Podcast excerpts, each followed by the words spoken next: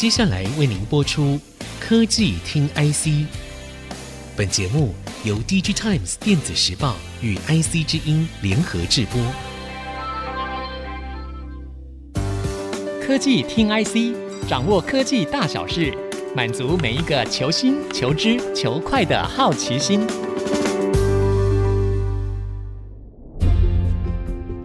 这里是 IC 之音竹科广播 FM 九七点五，欢迎收听科技听 IC，我是节目主持人何志忠，在这边跟 IC 之音的听众朋友拜个早年，祝福大家鸿兔大展。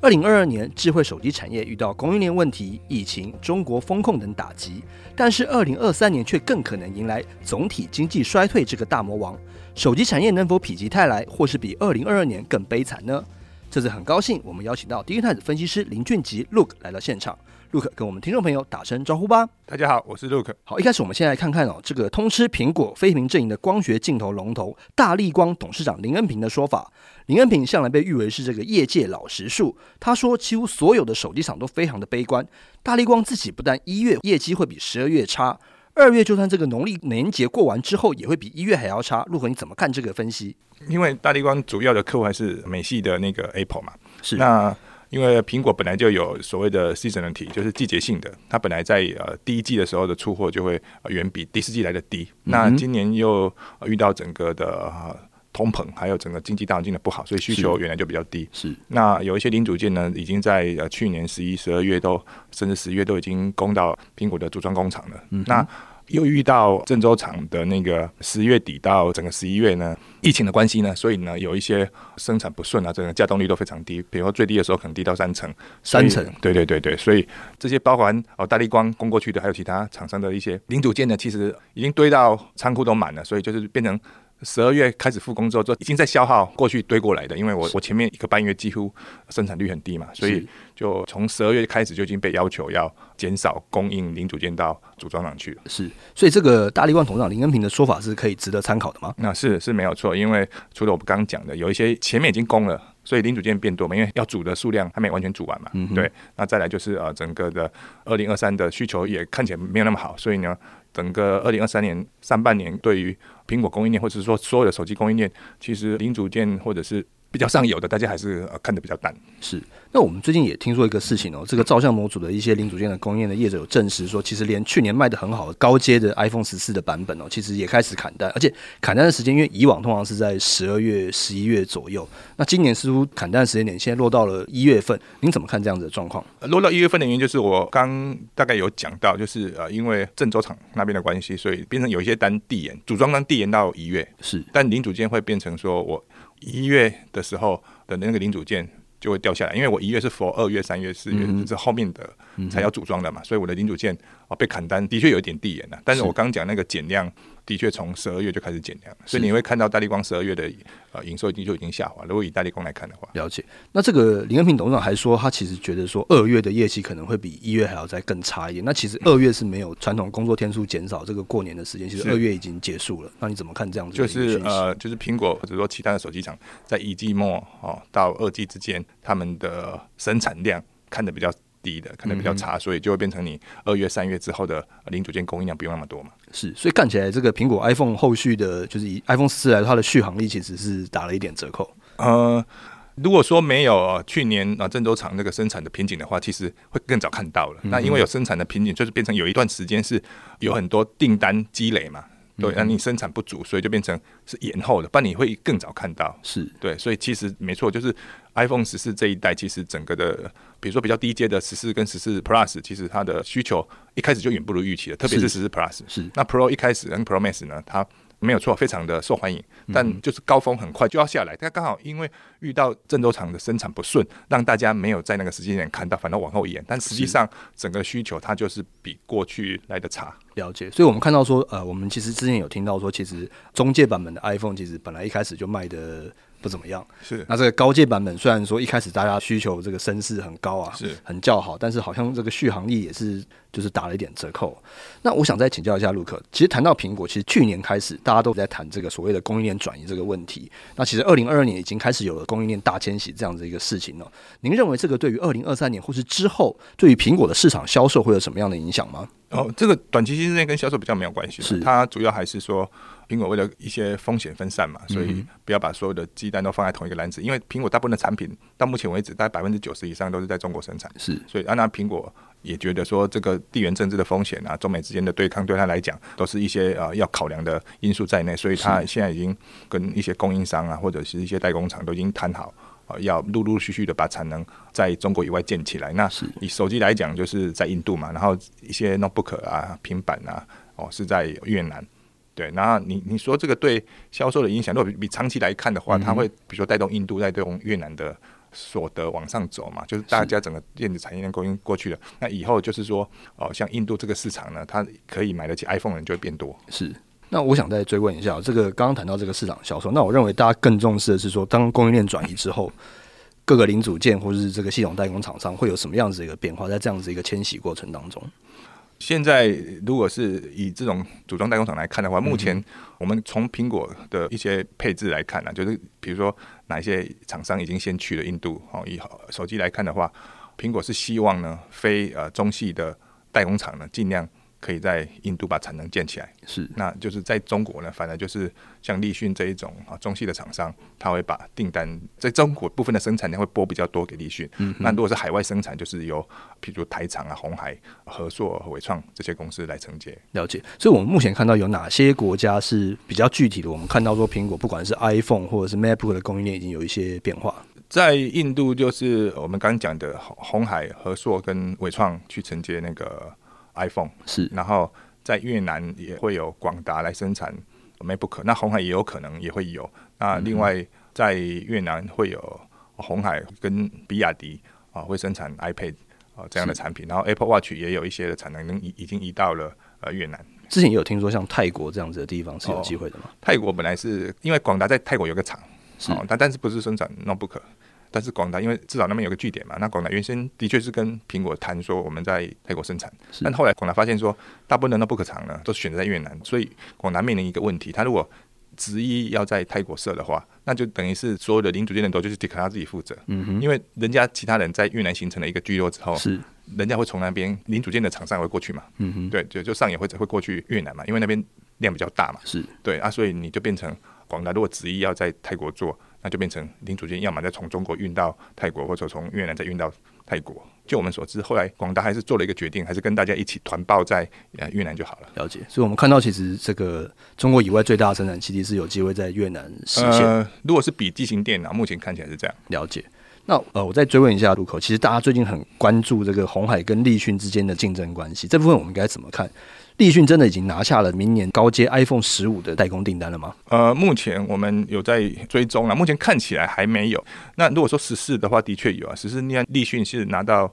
十四的 Pro Max，然后和硕也分到十四 Pro，那是因为之前红海郑州厂有问题嘛，所以苹果也不知道到底什么时候会解决，所以他有请这两家就是要准备要要在二三年第一季就要开始去接一部分的 Pro 跟 Pro Max 的单。嗯对，那如果是以新机来看，目前十五的这一代，我们暂定十五的话，就下半年，接下半年要生产的这一代高阶机种，目前看起来，呃，立讯还没有拿到，然后主要还是红海去做 Pro 跟 Pro Max 这两款，然后合作有可能再争取 Pro 啦。是，那所以说，如果是以十五的这一代的初阶段的生产，目前立讯并没有，但是我们也不排除说，可能比较接近年底或者是呃明年的时候，立讯也可以分一些，因为不一定嘛。我说第一批的生产，目前立讯听到的，他拿到的是 Plus 十五 Plus，嗯，跟十四，所以后续还是不排除他有机会拿到高阶 iPhone 十五的一个代工的单子。对，但是以目前的第一批，他反而没有，但是十四 Pro Max 他的确有有拿到了，了解。好的，我们在上半段的讨论当中聊了一下二零二三年的这个智慧手机市场的一些展望，也谈了一下包括苹果的砍单、供应链转移，以及红海、立讯对于高阶 iPhone 代工订单的竞争，也听到路口深入浅出的专业解析。我们休息片刻，欢迎各位听众朋友再回到科技听 IC。下半段我们继续来聊聊今年的 iPhone 十五会有什么新亮点值得期待，以及中国大陆终于正式解除封控，对于手机市场会有什么样的影响。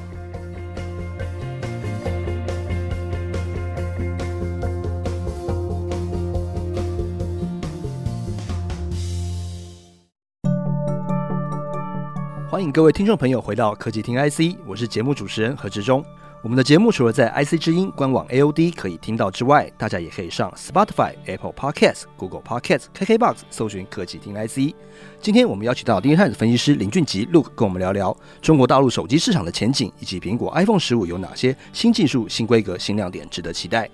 其实去年呢、哦，Android 手机阵营的这个重灾区就是中国大陆市场，像是包括手机晶片设计的联发科等都有受到不小的冲击哦。但是现在中国大陆现在正式解封，不过也进入了这个疫情的高峰，攀升的速度非常的快。那大家是希望说解封之后尽快让境内的经济恢复到正常。陆克，你怎么观察疫情后的中国经济有机会刺激出另一波报复性的消费吗？这个可能跟外界很多期待说中国呢这个解封之后呢就有一波经济复苏啦，消费信心恢复，可能跟大家的期待有一个蛮大的落差。就是我们跟中国的一些厂商呃线上交流啊，他们比较悲观的人是这样子看，是就是二零二三年整年都不好。全年都不会好，不会有什么恢复恢复潮什么，了解，就是会烂一整年。然后呢，比较乐观的会说，我们就期待下半年，嗯、但是上半年一定还是不好。那他们告诉我们原因，其实就共同归结啊，每一个厂商可能讲话。有时候用词比较保守，有一些用词比较直接。那用最直接的去代表我听这些话的感受呢？就三个字：没钱了。没钱了。对，公部门、私部门都没钱，大家都没钱了。对，当然我们不能说有钱人没钱，但是普遍性的财富是缩水的。嗯，那最有钱的人很多都是已经离开了中国，或者是把财富转移到中国以外了。是，那一些留在那边走不了的呢？通常有些是中产阶级。那有一些是民工打工的，特别是三四线城市呢，去年呢，因为一连串的风控呢，是很多中小企业都倒了，是，所以呢，有一些呃民工其实或者三四线城市的那个经济状况，在去年的下半年就已经非常的不好。嗯，那这个风控的一些后遗症呢，其实正要开始发酵而已，是，就是有一些中小企业呢，经营的状况非常不好。那我们甚至有听说。在这个过年之后呢，就有一波的他们中小企业的破产潮。破产潮，对，所以会有更多人会失业。老板跟你说，我们这种公司啊，营业要结束了嘛，不管要不要破产。然后我我觉得我这个行业经营不下去了，是我看不到前景，然后就跟员工说好，那大家就过个好年，那我就把。一些老板自己口袋的钱把掏出来，然后让大家回去过年之后就不用再回来了，是因为工厂要关起来了，因为年后老板就要去申请结束营业之类的。是，所以我们看到中国市场的这个状况，可能跟我们大家想的不太一样。因为一般我们现在台湾的厂商，大部分给出来的展望都是说，可能第一季、第二季不太好，但是第二季底的时候是有机会回温的。不过看起来，如果说这些台湾的厂商如果是仰赖中国客户比较多的部分，可能想法可能要再打点折扣。嗯，这我们要看呢。如果说你是做内需的。可能要保守一点，就是说我刚刚讲的，他们自己中国的厂商自己看自己的市场的需求是比外面的人看的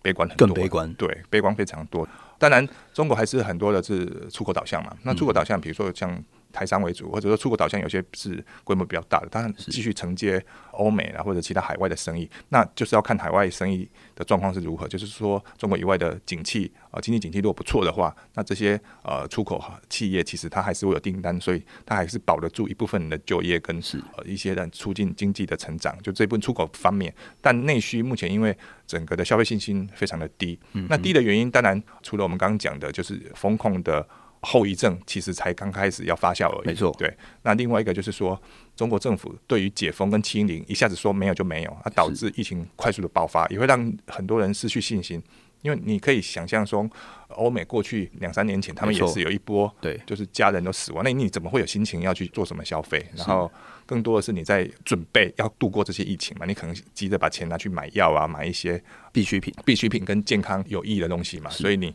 不会去想要做消费性电子的消费，是对，还或者其他的消费。那另外一部分的人可能已经免疫或已经过得比较好的人呢，他们会做什么？他们之前被封控，然后。对，出国被管制嘛，那现在当然怎么，他们就把钱花到旅游去啊，没错，特别是国外旅游，所以你会发现那些比较花得起钱的人，他其实预算他已经拨到要到国外去玩了，就是以中国的消费者来看是这样子。那那些比较本来就收入比较低的或者是比较中等的，他现在呃受创很严重的状况之下，他根本也不会想去多买消费性电子的产品。了解，所以我们听到一个说法，中国大陆正式宣布一月八号可以出国之后，是韩国的美妆股大涨。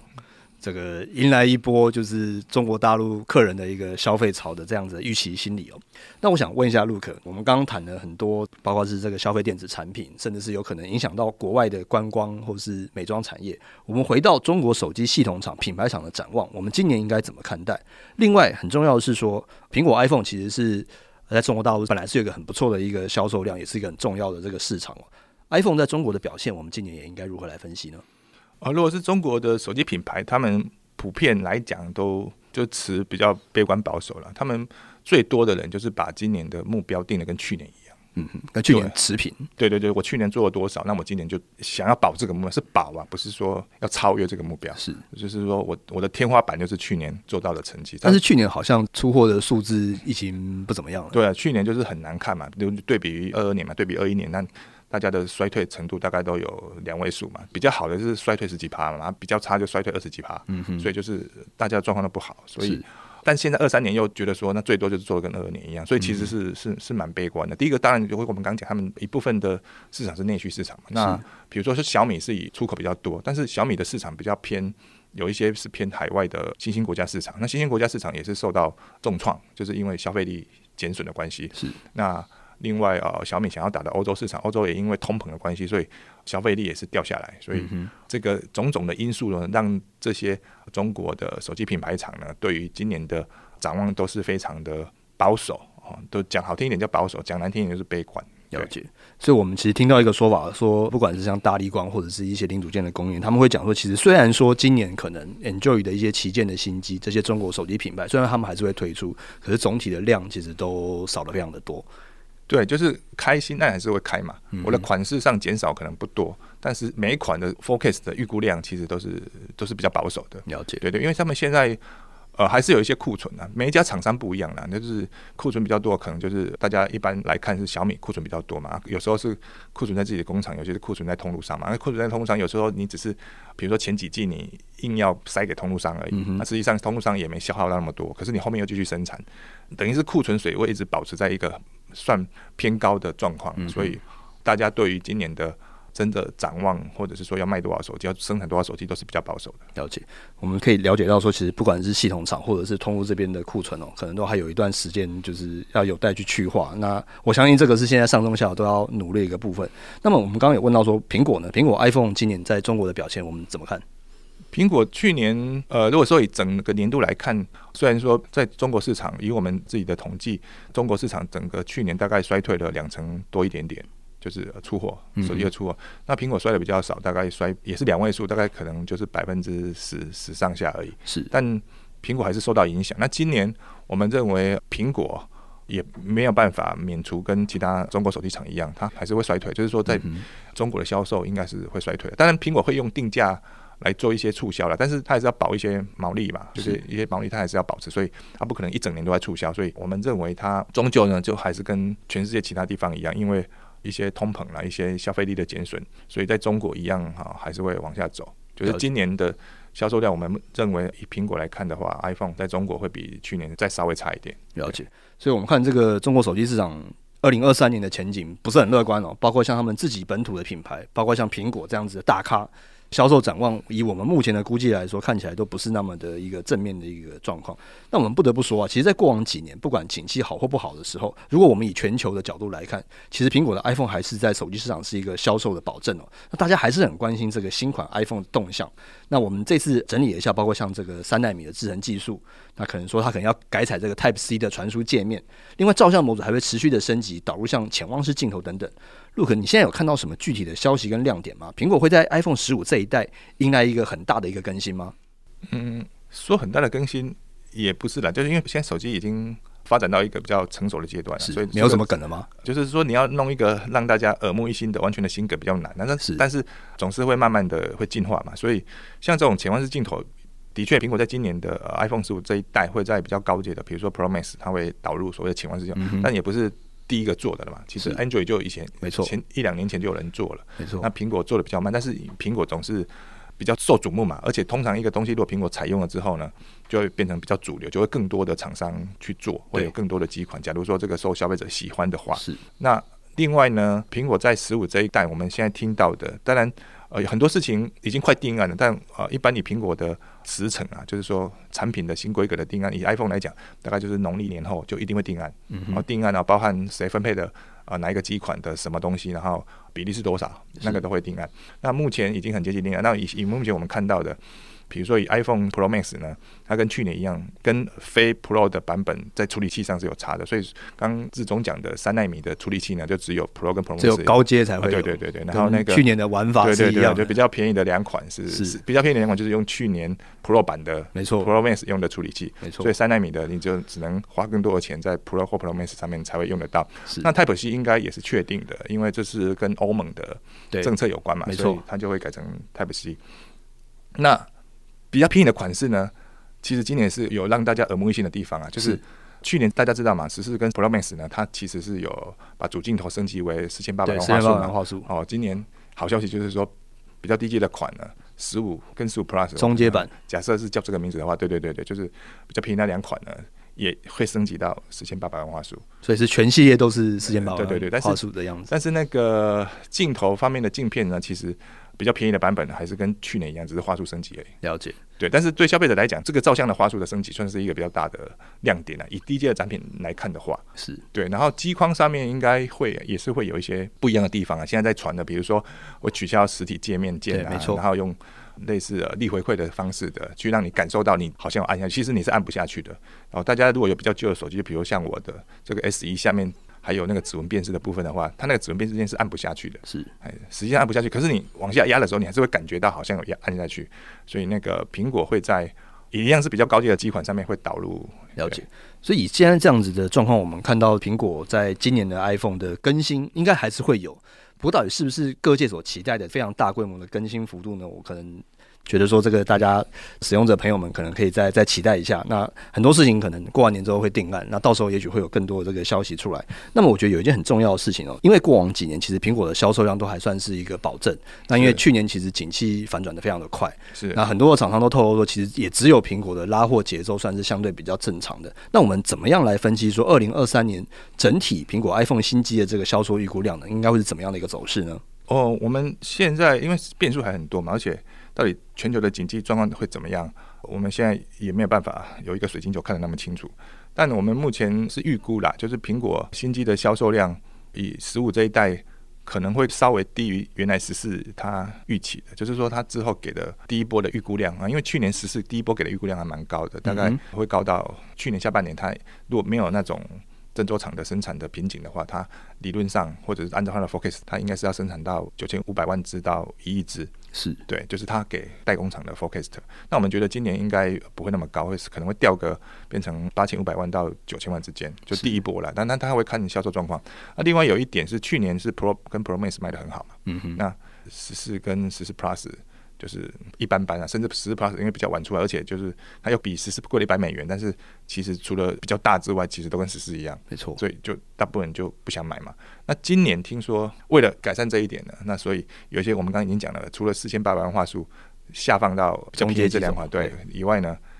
还有一个就是所谓的动态岛，因为今年很受欢迎，就是十四这个版本受欢迎，所以动态岛呢，这比较便宜的两款也都会有动态岛，就四款都有动态岛，所以所以就可能是要为了要拉抬比较便宜的销售技巧，所以很就是让你在外观上面看得出来哈，因为消费者比较肯慎的，就是比如说四千八百万说啊，这个就非常有感，就是看到这个规格就有感。是另外一个，你至少在这个界面上让人家看出来是新机啊。了解。对，去年我买了十四或十四 Plus，会有个问题所在，我看正面的时候。我会以为你买的是十三，因为你还是长个、嗯、对，没有没有任何升级买新机的感觉，对，就是你不会让你的朋友一看就说哦，你买的是新机，可是你今天买的十五跟十五 Plus，人家一看哇有动态岛，然后你拿起来如果是后面两个镜头，那人家就知道人家人家就知道你是十五的新机啊，不是去年的十四的旧机，所以这可能会刺激。一些销售上的比例的分配了，但是还是要再看看状况怎么样。了解，所以我们这个听众朋友可以期待说，明年的 iPhone 十五的中阶版本也还算是有料，因为这个话术有明显的升级，而且又导入了动态岛这样子的概念。这次我们邀请到 DigiTimes 分析师林俊吉 Look 聊聊二零二三年苹果非屏阵营的手机市场概况，iPhone 十五的可能新亮点，也分析了中国解除封控后的影响。对科技听 IC 节目内容感兴趣的朋友，也欢迎留言让我们知道。感谢俊吉的专业分析，我们下次见，拜拜。本节目由 DigiTimes 电子时报与 IC 之音联合制播。